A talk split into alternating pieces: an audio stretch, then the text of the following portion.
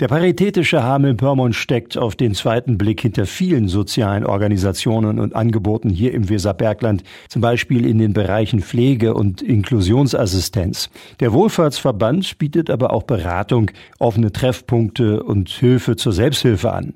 Und dabei soll es nicht bleiben, sagt der Geschäftsführer des Kreisverbandes der Paritätischen Mark Telkeder. Einige neue Projekte seien in der Pipeline. Was jetzt neu dazukommen wird, ist wahrscheinlich eine Kita zum Jahreswechsel. Ich bin ganz zuversichtlich, dass wir dann eine Kita in unser Portfolio mit aufnehmen können, was mich sehr freut, weil wir dann unser Angebotsspektrum auch auf die ganz Kleinen ausweiten können. Das freut mich wirklich sehr.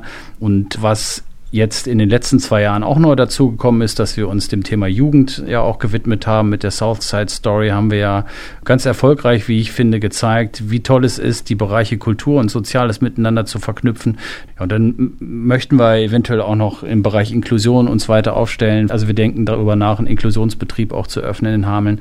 Aber auch die bestehenden Angebote, wie zum Beispiel der offene Familientreff im Kaisers oder das Rollatortraining, erfreuen sich großer Beliebtheit und gemeinsam mit den Kooperationspartnern sei man bemüht, diese auch nachhaltig fortzusetzen. Das Rollatortraining zum Beispiel, das ist ein Dauerbrenner, das funktioniert immer, weil wir dann natürlich auch immer wieder Nachwachsend kann man nicht so gut sagen, aber natürlich ne, werden immer wieder Menschen auch mit dem Rollator arbeiten und lernen müssen, ständigen Zufluss haben. Das funktioniert wunderbar in dem Kooperationsprojekt zwischen Stadt, Landkreis und dem Paritätischen im Senioren- und Pflegestützpunkt im FITZ. Die organisieren das. Und der Familientreff, der im Kaisers läuft, im Kaisers im Stadtteiltreff, der ist gebeutelt durch Corona natürlich. Und wir haben jetzt auch mit Personalwechsel zu kämpfen.